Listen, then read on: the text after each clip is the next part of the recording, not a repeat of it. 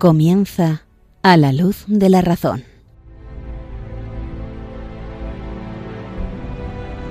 Dirigido por el padre Esteban Medina.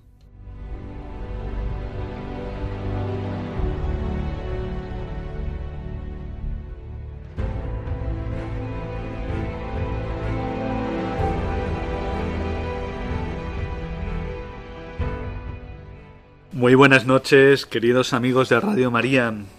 Queridos amigos de A la Luz de la Razón, una noche más estamos con todos vosotros en este programa. Hoy nos acompaña de nuevo Jesús Reviejo. ¿Cómo estás, Jesús? Muy bien, buenas noches. Muchas gracias por invitarme, don Esteban, y un saludo a todos los radio oyentes. Muy bien, queridos amigos, pues como siempre en la introducción haremos un pequeño repaso de las distintas materias que vamos a ver en este programa. Siempre los programas son sintéticos, pero también sirven para luego reflexionar durante pues el resto de días hasta el siguiente programa.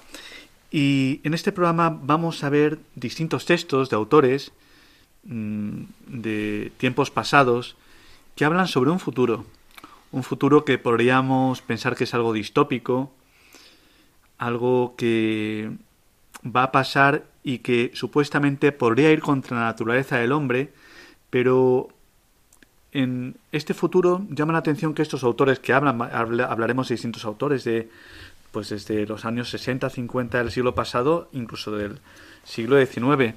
Leyendo los textos veremos que es fácilmente reconocible el estado en el que estamos y en el cual no somos conscientes de ello. Bueno, pues son distintos autores que la pregunta es ¿son profetas o se equivocaron? Pues vamos a leer esos textos que son interesantes y cada uno que haga su valoración, que haga su juicio. Después, con la segunda sección, la sección de las pasiones, de las emociones, nos meteremos en la última pasión ya que nos queda del apetito irascible, que da razón precisamente a este apetito, que es la ira. Pues veremos la naturaleza de la ira. Y por último nos enfrentaremos a uno de los filósofos que más han influido en el mundo moderno, sin duda es arduo, difícil, pero con captar algunos de sus principios, pues seguramente nos iluminarán a la hora de ver la televisión o, o leer el periódico, porque desde luego el autor que estamos hablando es Hegel. Hegel ha influido de una forma determinante en la mentalidad de todos nosotros. Dice Hegel que metería la dialéctica hasta en sus enemigos, aquellos que querrían oponerse a ella. Pues si os quedáis, queridos amigos, veremos si cada uno de nosotros tenemos metida esta dialéctica de, de la que hablaba este autor. Muy interesante todo, Padre Esteban, y con muchas ganas de empezar. Si te parece, ponemos un poquito de música y comenzamos. Eso es.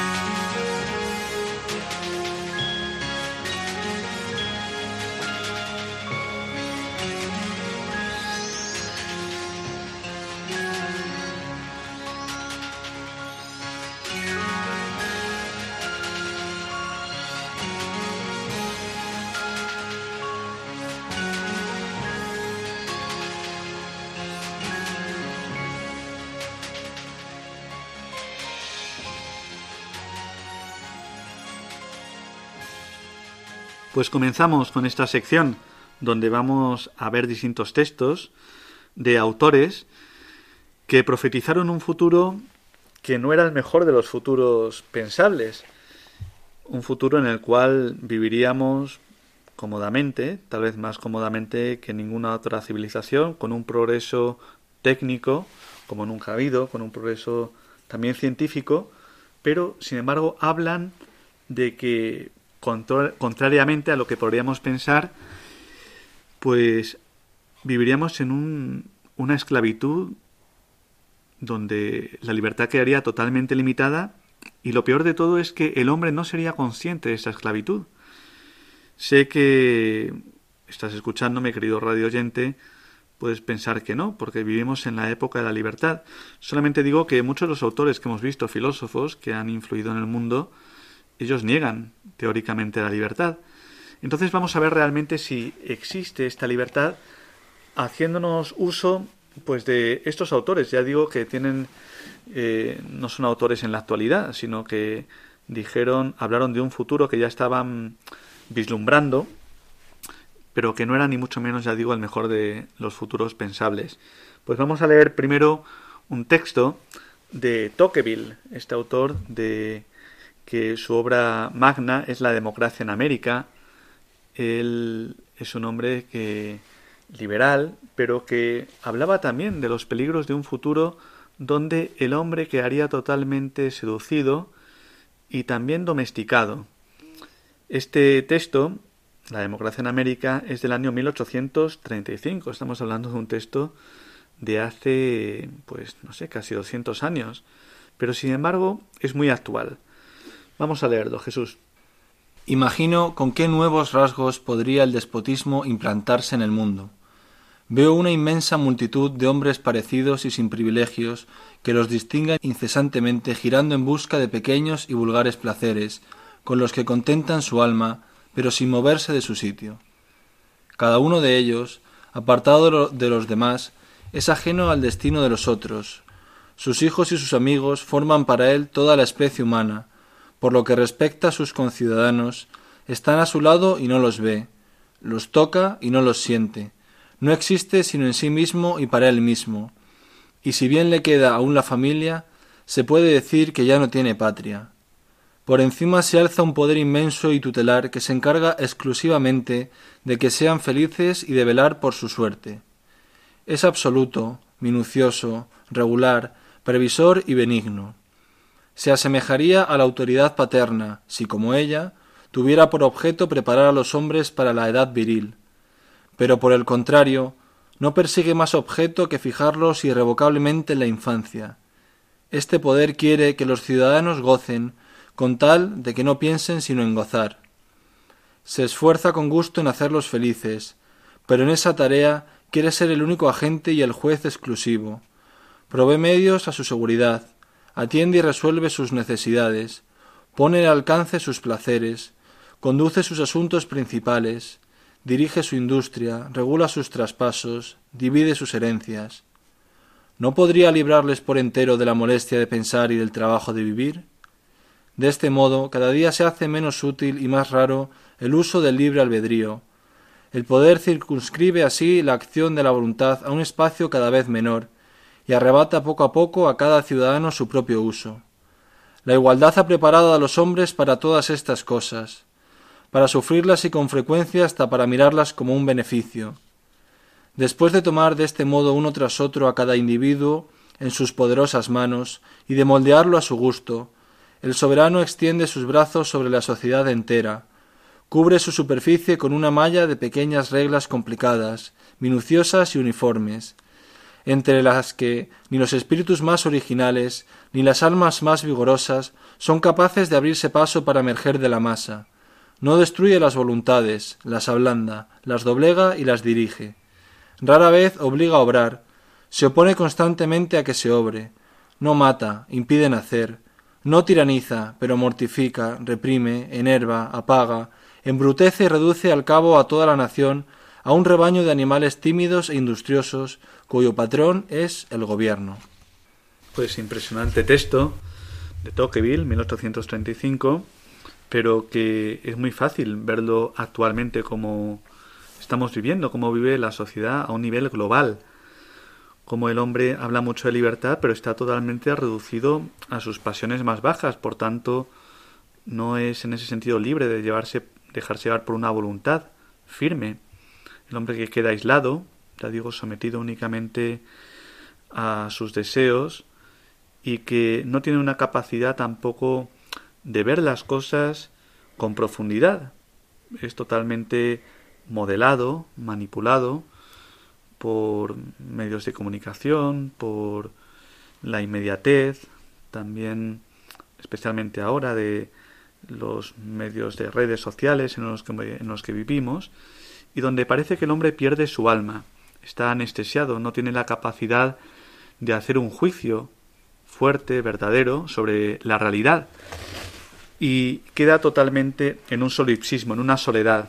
Es un hombre desvinculado de su familia, de su patria, de su historia, de Dios, de su propio cuerpo, de sus tradiciones, de su cultura, y por tanto es un hombre que está a la intemperie, está en el frío de la oscuridad sin saber quién es. Y en ese sentido es muy fácilmente moldeable por el Estado que con darle, pues ya digo, unas satisfacciones mínimas, ya con eso se cree feliz.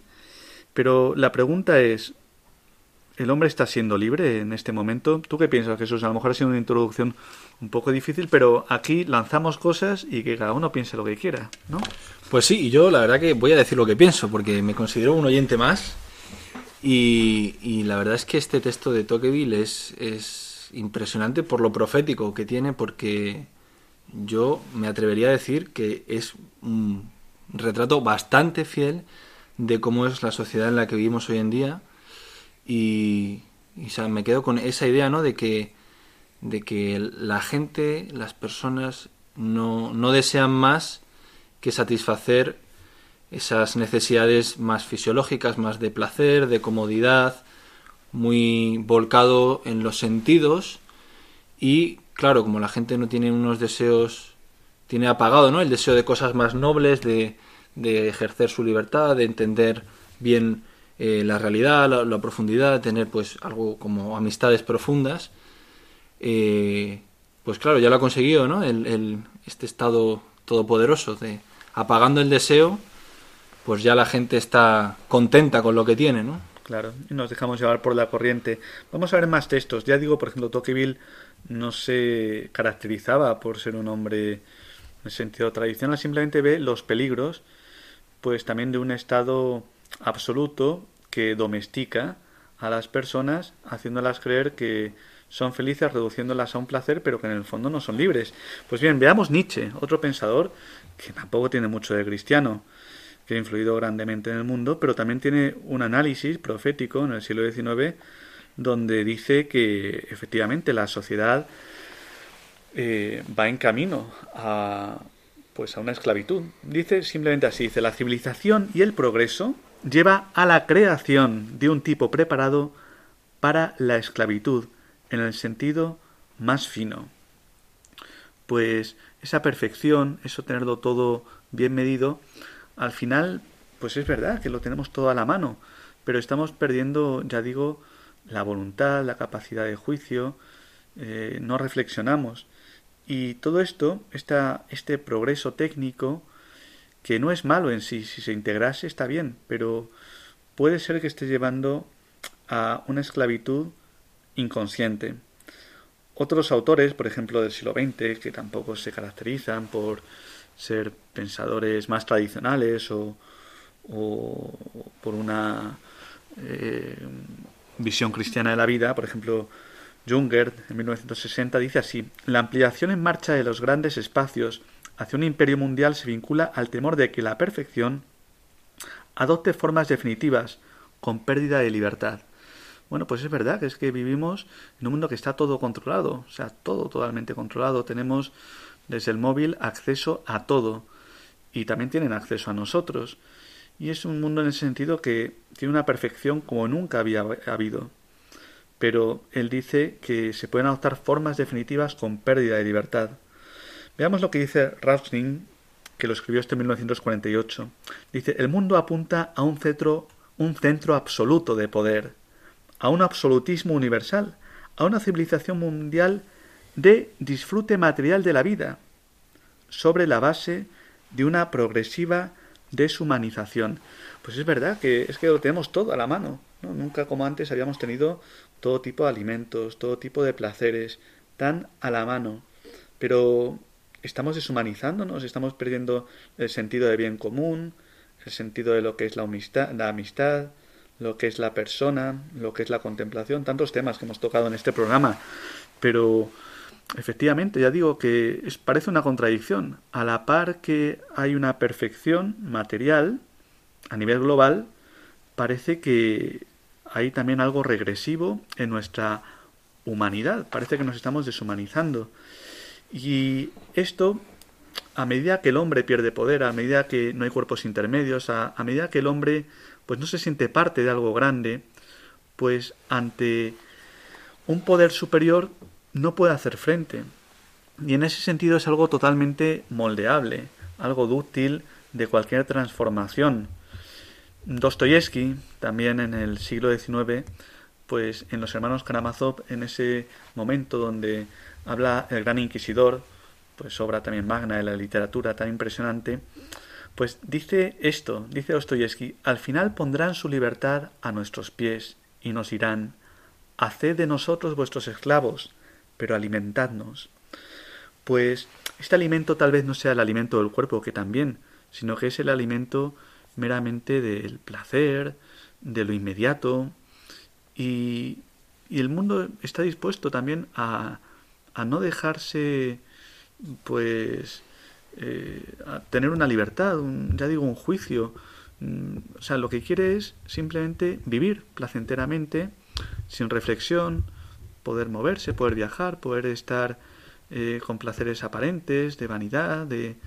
pero al final tal vez estemos perdiendo la mayor de las libertades que nos hacen tener una apertura a la trascendencia, un, un poder contemplar la realidad tal y como es. Y en esto tiene que ver también incluso mucho el mundo del trabajo. Hay un libro, queridos amigos, que os recomiendo que podéis leer, que es de Hilary Belloc, El Estado Servil, y él habla como también estamos entrando en un periodo de la historia donde hay una esclavitud. ¿Por qué hay una esclavitud? Él dice que mm, en la medida que una persona está obligada a trabajar y no tiene ninguna propiedad, ningún medio de producción propio, sino que está obligado a trabajar para subsistir, en ese sentido, pues esto es lo que define al esclavo. El esclavo es aquel que no tiene propiedad de nada y que está obligado a trabajar para un señor porque si no, no puede vivir.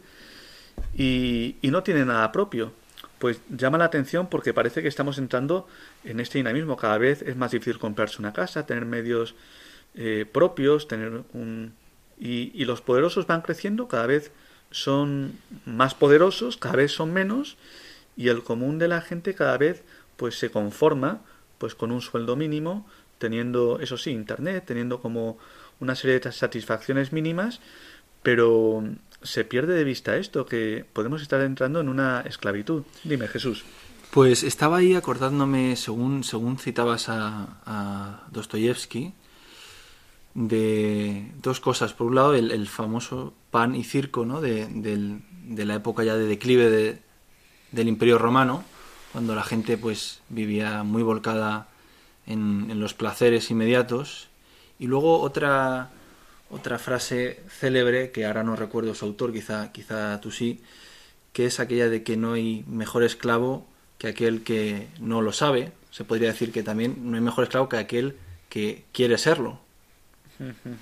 Claro, sí, sí.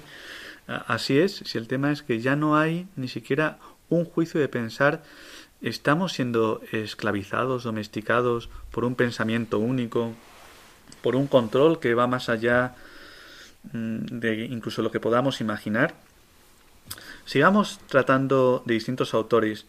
Aldous Huxley, pues seguramente habrán leído Un Mundo Feliz, él, en varias obras, no solamente en esta, anuncia una sociedad totalmente organizada. Y él habla de la eliminación de la libre voluntad mediante un acondicionamiento metódico de los reflejos. Una esclavización hecha aceptable. Bueno, pues ya digo, quitemos la capacidad de pensar, de quitemos la voluntad mm, hagamos un acondicionamiento metódico de los reflejos, ¿no? sobre lo inmediato. Y así la esclavitud será hecha aceptable. Él dice, el individuo será manipulado, indoloramente, por un cuerpo de ingenieros sociales, perfectamente formados. Sin duda, democracia y libertad seguirán siendo el tema de las emisiones de radio y de los artículos de fondo, pero la sustancia que habrá en la base será la de una nueva especie de totalitarismo no violento. Y así prevé un desarrollo de una gigantesca industria de comunicación de masas que no se ocupa de lo verdadero ni de lo falso, sino de lo irreal e irrelevante.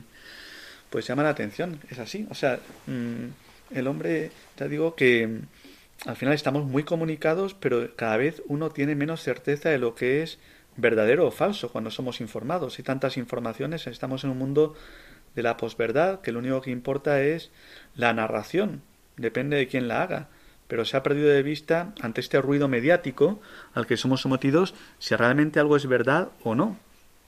Y, estamos inmersos en esto. Y si no hay verdad, al final se cae, queramos en un totalitarismo, que no será violento, pero sí que eh, todo totalitarismo se basa precisamente en esto, en que no hay una verdad y podemos ser fácilmente manipulables.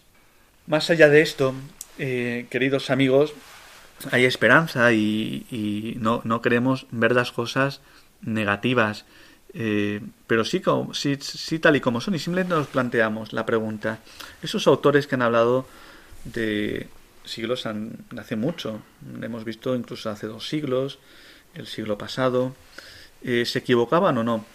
Llama la atención que, no en el caso de Dostoyevsky, pero casi todos los autores que hemos citado no se caracterizaban, ya digo, por una visión cristiana de la vida. Podríamos haber citado a Donoso Cortés, otros autores, pero que no queremos citarles precisamente porque podríamos pensar que es algo parcial. Pero estos textos son proféticos o no. ¿Realmente el hombre es más libre que nunca?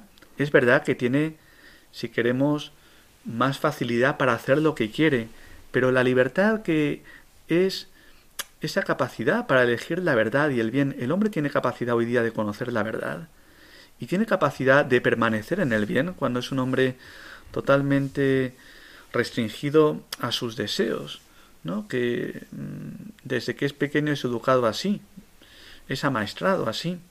Pues esta es la gran pregunta que nos hacemos. Y ya digo que nosotros con la visión cristiana que tenemos de la vida, pues hay esperanza, porque el Señor ha dicho que volverá, que reinará y, siempre en la vida unida al Señor, pues el Señor hace que también tengamos un juicio de las cosas. Siempre con el Señor uno vive con el gozo de la esperanza. Pero hagamos un juicio. En un mundo que habla mucho de libertad, ¿somos realmente libres? ¿Ha crecido el poder del Estado? ¿Ha crecido el poder de las personas, de las familias, en su derecho a la educación, en el derecho a la vida, en cosas básicas? ¿Realmente está creciendo o por el contrario no. Yo creo que estos autores son proféticos, Jesús. No sé qué. Así es. Yo quería hacer una reflexión, compartir con nuestros oyentes mm, que sobre el, tema de, la verdad, ¿no? En, todo el mundo de, la comunicación, ahora comunicación digital, eh, todos los periódicos, las cadenas de televisión, de radio, se habla mucho de las fake news, ¿no? Esto que son las noticias falsas que ciertas personas o grupos son capaces de difundir a través de las redes sociales y crear durante un tiempo pues una, una opinión una, que es falsa, un hecho falso. Y, entonces los, luego claro llegan las grandes las grandes comunicadoras, las grandes cadenas de televisión, de radio, periódicos y hablan contra las fake news, contra estas noticias falsas y, lo, que, lo que dicen, lo que vienen a decir es que hace falta tener referentes fiables, referentes serios para, para conocer la verdad. Y claro, los que se erigen como referentes son ellos, porque no son periodistas, profesionales. Y, y, yo lo que pienso es, ¿cuánto les interesa a estas grandes cadenas que haya noticias falsas? Porque eso hace que, que las personas no les quede otra que acudir a ellos y solo fiarse de, de ellos y así ellas tienen, digamos, todo el, todo el poder de la verdad, toda la confianza de, de las masas y entonces tienen ese poder, esa libertad para transmitir lo que quieran, que puede ser verdad o puede no serlo. Así es, y luego no olvidemos que siempre, muchas veces estos medios de comunicación están al servicio de un poder anterior. Habría que preguntarse si realmente hay una libertad, porque todos siguen una línea editorial o ideológica, cualquier medio de comunicación. O sea que, desde luego, hay una democratización en la información que al final ya digo que estamos en un tiempo de posverdad porque efectivamente hoy día sale cualquier noticia y puede ser una fake news. Y es verdad que cuando sale de un medio de comunicación, tú la, si la contrastas, tienes a, a, quien acudir para decir, este hombre se ha equivocado, este medio de comunicación está mintiendo. Hay un montón de noticias que están en Internet y que no tenemos forma de saber si son verdaderas o falsas, y si lo averiguamos, no podemos acudir a nadie, porque no sabemos de dónde han partido. Y en ese sentido tienen razón, pero también es verdad que cada vez más los medios de comunicación son menos libres, están más a un servicio de un poder, de una línea ideológica, y entonces esto nos hace estar como confundidos. Y ya digo que en el momento que en la sociedad no hay verdad, pues caemos en un totalitarismo. Fíjate, Martin Buber decía que él habla de la desaparición de la comunicación entre los humanos, interhumana. Y esta comunicación, en el fondo, ¿en qué se basa? En la confianza. Somos personas, y en cuanto que somos personas, pues estamos abiertos a una comunicación con el otro, estamos a, abiertos a una amistad. Esto es fin también pues de, no, de, nuestra naturaleza personal, tener amistad con nosotros. Y la amistad se basa en la confianza. Y la confianza se basa en la comunicación. Pero si esta comunicación está basada en la verdad, no habrá confianza. No habrá, por tanto, amistad. Y estando solos, pues somos más fácil manipulables. Eso es algo evidente. Por tanto, bueno, pues desde aquí hacemos esta sección solamente para reflexionar, para pensar. Pero sí que puede ser que haya habido pues un déficit de libertad, aunque se habla mucho de libertad, ¿qué estamos entendiendo por libertad? Eh, pues parece ser que estos pensadores, ya digo, que acertaron. Lo vamos a dejar aquí, Jesús. Muy interesante, Padre Esteban. Muy bien. Un poquito de música para reflexionar y seguimos.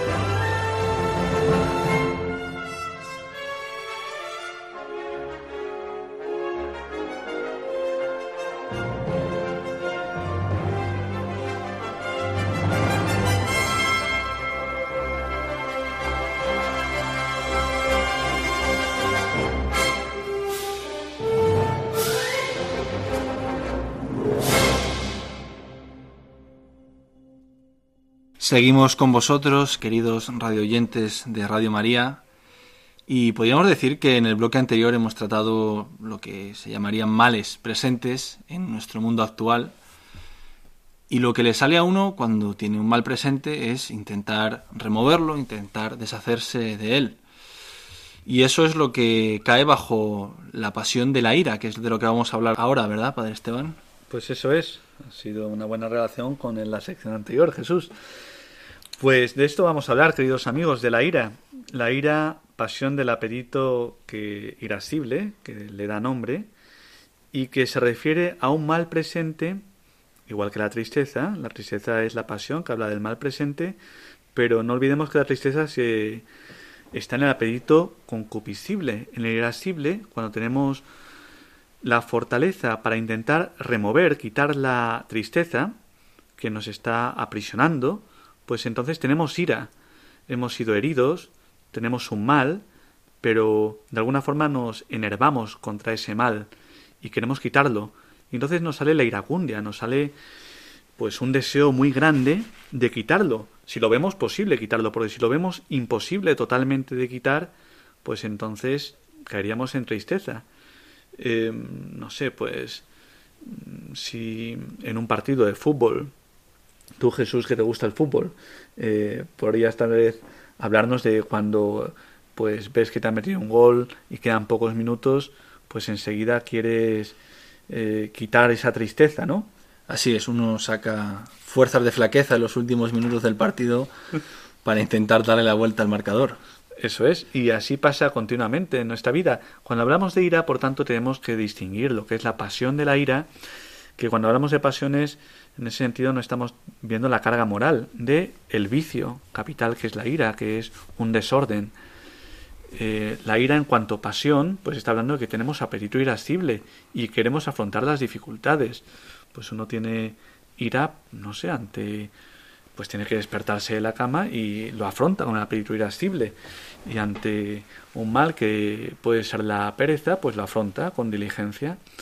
Pues esto es distinto, o cuando el Señor en el Evangelio pues empleó también para sacar a los eh, escribas, fariseos del templo, pues también utilizó la ira, pero fue una ira, ira que en ese sentido estaba totalmente ordenada desde la razón. Había que hacer eso porque era la casa del Padre donde no se estaba pues cumpliendo para aquello que era el templo, que era un lugar de oración.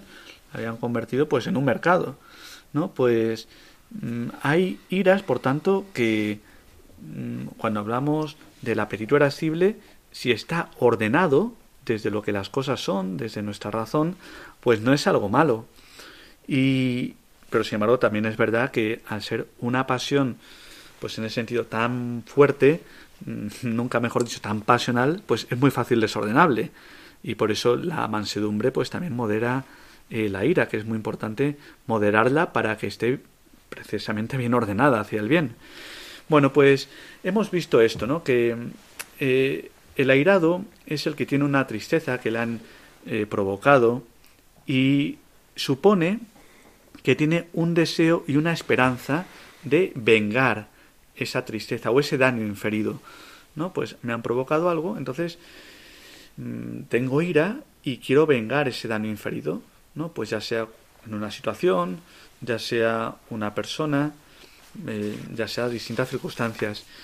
Y esta introducción la hemos dicho porque podemos pensar que lo que es más virtuoso dentro de la naturaleza humana es una persona que ni siente ni padece, que no tiene ira, que no se enfada por el mal, porque parece que es muy buena. Y si en algo hemos visto en el Tratado de las Pasiones, es que ante el mal, pues lo propio es eh, resistir ante el mal. Y el, en el bien, pues uno se goza, ¿no? Y, y el mal provoca tristeza. Y el mal también se combate.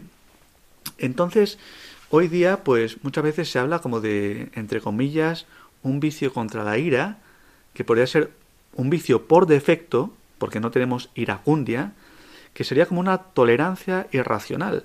¿no? Cuando hablamos de tolerar, estamos hablando de que aceptamos males porque no nos queda otra, pero ya en el momento que se convierte en eso, entre comillas, en una virtud, en un modelo, algo que hay que conseguir, pues es algo irracional, porque dices, bueno, yo tolero esta situación porque no me queda otra, ¿no? Eh, y tengo mansedumbre ante este mal porque veo que tengo que hacerlo, porque no me puedo librar de él, eh, pero cuando esto se convierte como en la cualidad más perfecta, bueno, pues estamos perdiendo algo que es propio de la naturaleza humana. Ante un mal hay que resistir y hay que afrontarlo e intentar quitarlo racionalmente, siempre. No, no se trata de dejarnos llevar exclusivamente por una pasión que ciega nuestra razón.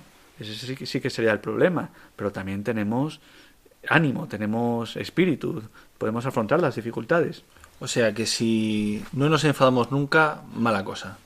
Si no, no nos enfadamos con aquello que hay que enfadarse. Eso es, eso Con es. aquello que hay que enfadarse.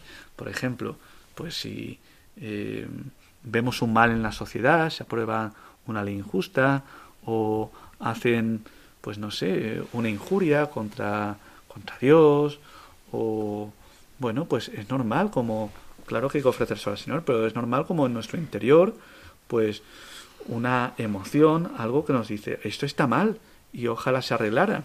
Es parte de tener cuerpo y alma, esta conmoción interior ante un mal que me afecta. Y ya digo que lo importante es eh, la ira que hace vengarse ante ese mal inferido, provocando como una justicia. Por ejemplo, está de fondo como hacer algo justo. El tema es que con la ira muchas veces, pues mm, la razón, la razón se puede oscurecer y no somos capaces de ver en ese sentido lo que es justo, lo que es injusto, porque muchas veces lo que queremos es nosotros, movidos por esta pasión de la ira, pues de alguna forma implantar una justicia que es muy subjetiva. Entonces ahí viene el peligro. Pero hablando en sí mismo, abstractamente, pues evidentemente, ante un mal, pues esto provoca un deseo de vengar ese mal por el cual yo quiero eh, o se quiere implantar como un justo orden, una justicia. Y en ese sentido está bien. Pero, pero ya digo que el problema es también, esto lo dice Santo Tomás, el problema es cuando movidos por la pasión se oscurece la razón y no somos capaces de ver también lo que es justo e injusto. Vamos a terminar brevemente diciendo distintas especies o clases de ira. Eh, hay una ira que se llama cólera y es aquella que se enciende rápidamente. Pues bien, aquellos que se irritan rápidamente, que se enojan pronto, mmm, Santo Tomás los llama agudos, ¿no? Pues aquellos que tienen un pronto, ¿no? Que a la mínima como que saltan, ¿no? Como una chispa. Bueno, pues hay un tipo de ira que es así una persona que, que a la mínima le haces una cosa y no, y no modera en ese sentido, no tiene una templanza. Hay otro tipo de ira que es aquella que permanece mucho tiempo en la memoria, ¿no? Y que nos va como desgastando poco a poco. Y dice que puede llegar incluso a una manía. Bueno, pues estos que retienen la ira por largo tiempo, dice Santo Tomás, los llama amargos, porque esta ira provoca como una amargura, es estar como dando vueltas, ¿no? Como algo amargo es algo que es contrario a lo dulce, ¿no? Y como que de alguna forma se va rumiando, se va masticando algo que no tiene sabor. Bueno, pues esa amargura que queda en el corazón, cuando esa ira mmm, permanece durante mucho tiempo, eh, los amargos. Y por otro lado, dice, eh, estos amargos, curiosamente, son peores que aquellos que saltan rápido, porque permanece más y provoca también un resentimiento mayor, un rencor. Y por último, también dice Santo Tomás que una clase de ira sería aquellos que no descansan hasta que castigan, hasta que en ese sentido llevan a actuar según una venganza. Y estos son los que corresponde esta ira al furor. Y dice Santo Tomás que son aquellos difíciles, porque jamás descansan hasta que no castigan, hasta que no hacen prevalecer su venganza. Bueno, pues esas son distintas clases de ira que también hay que manejar. Ya digo que la ira en cuanto a pasión es bueno, pero también es una pasión que tiene que estar como muy ordenada hacia el bien, porque si no, pues podríamos pensar también que la mansedumbre es algo malo y la mansedumbre también es parte de la fortaleza, cuando modera precisamente la ira. La mansedumbre y la ira, aunque nos parezca que no, la ira en cuanto a pasión van a la par, van a la par. Una persona que también es mansa también en el sentido tiene eh, el iracundo pues bien bien ordenado y no es una persona en el sentido como suave, melosa, de natural, no, sino que es una persona que por hacer el bien pues también se domina. Bueno, lo dejamos aquí, hemos dado una pequeña introducción a lo que es la ira.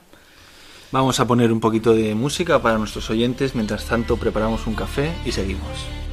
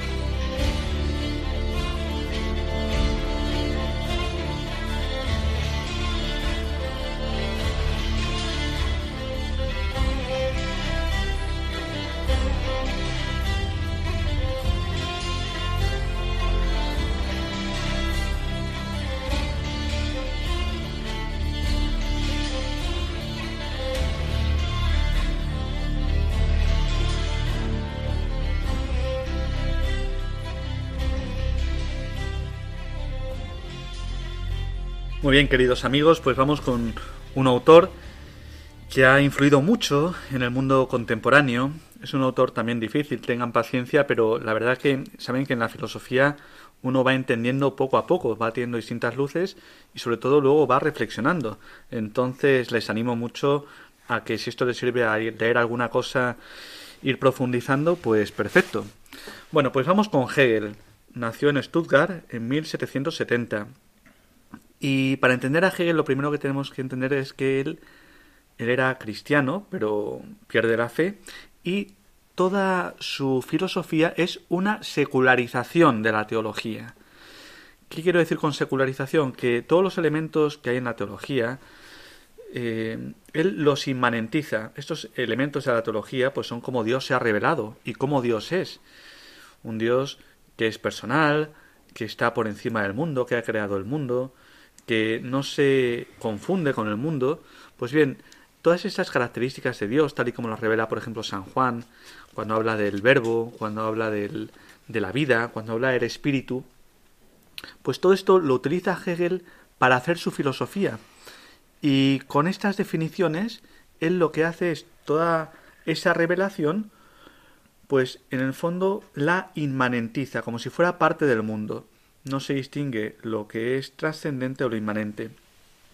Él, todo el fin de su filosofía, que es idealista, desde la idea, intenta explicar la realidad, lo que quiere es mm, pues que no haya esa distinción que había, que había recibido él entre lo que es el noúmeno y el fenómeno, entre lo que es lo finito y lo infinito.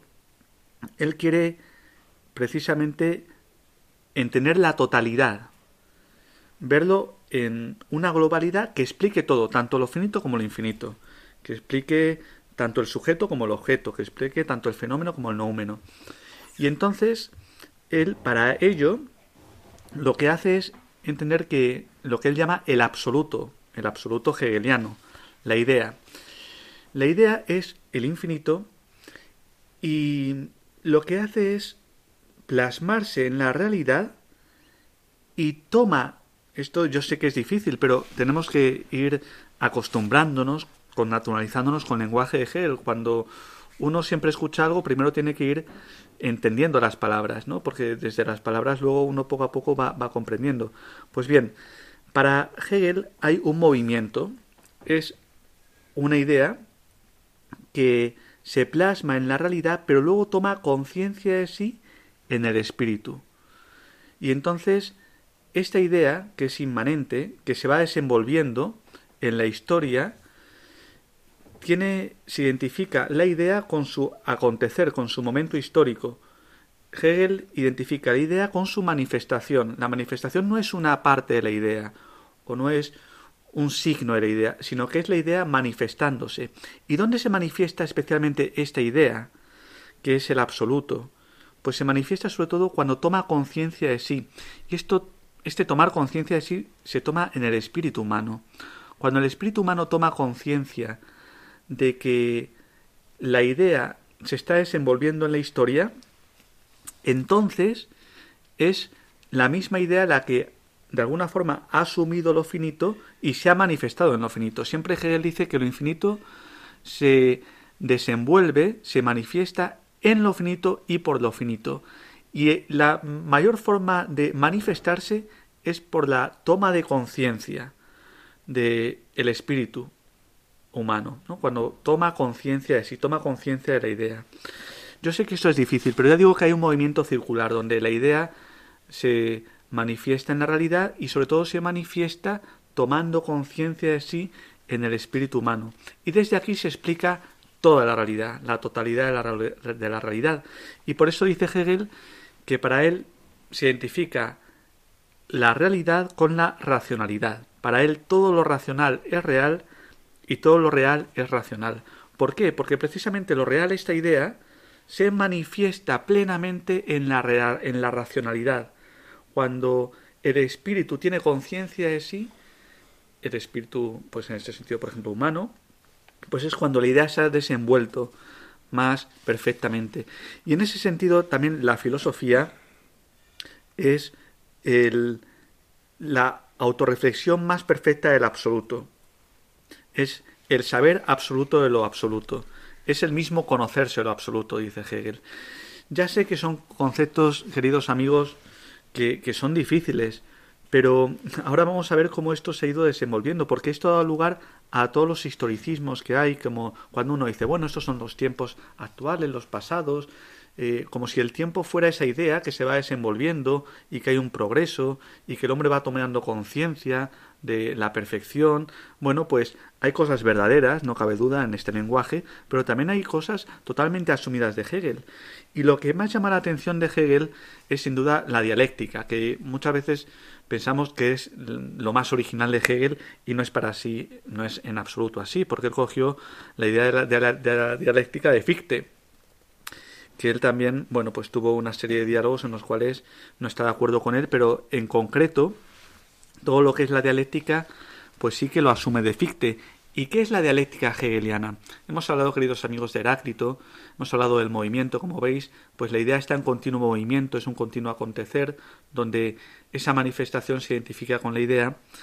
Y la dialéctica es cómo esta idea se va desenvolviendo en la historia.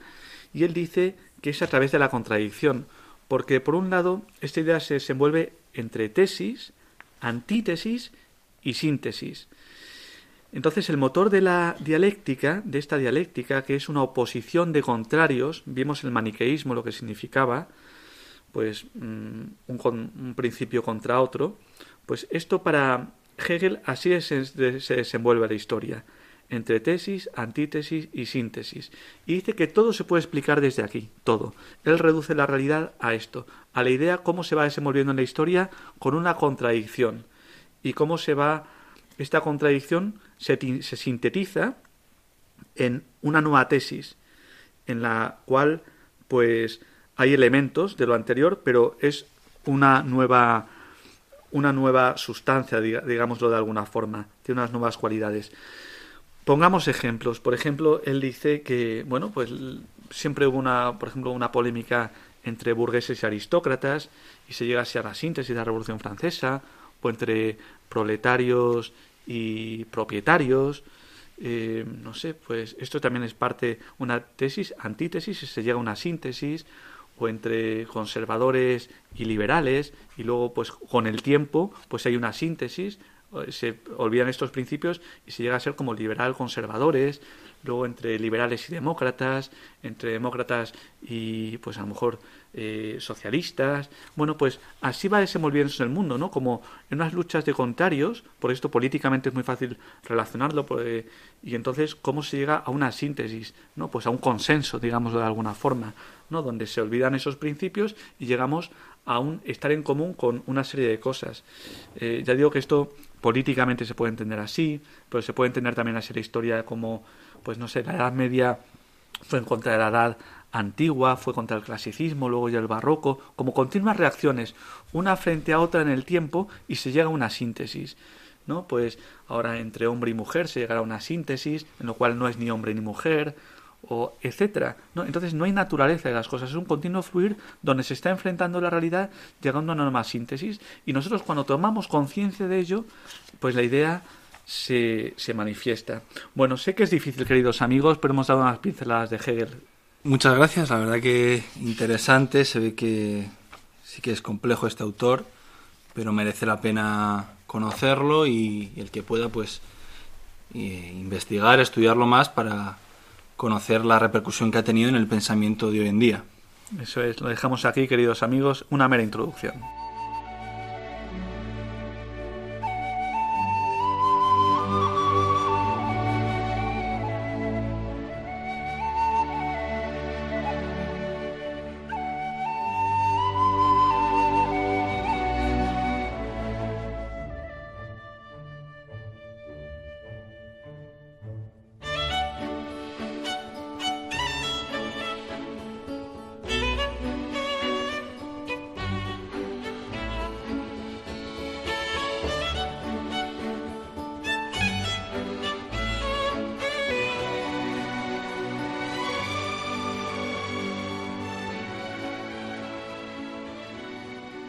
Bueno, Jesús, entonces te ha quedado claro lo de Hegel. Pues, como diría Hegel, no te digo ni que sí ni que no, sino todo lo contrario. Pues entonces veo que lo has entendido perfectamente. Muy bien, queridos amigos, pues ha sido un placer estar con todos vosotros. Eh, nos despedimos. Jesús, puedes dar las recomendaciones si quiere alguien pues descargar algún podcast. Sí, los oyentes que quieran descargar nuestros programas para recomendarlos, para enviarlos, para compartirlos, los encontrarán en la web radiomariapodcast.es. Y si tiene alguna duda alguien, ¿cómo puede contactarnos, para Esteban? Pues muy sencillo, ya saben, escriben un correo electrónico a nuestra dirección de correo electrónico del programa, la cual es a la luz de la razón arroba radiomaria.es. Repito, a la luz de la razón arroba radiomaria.es. Ahí pueden enviar sugerencias, dudas, preguntas, todo tipo de cuestiones que tengan. Muy bien, nos despedimos por hoy. Muy bien, Jesús. Queridos amigos, que Dios les bendiga.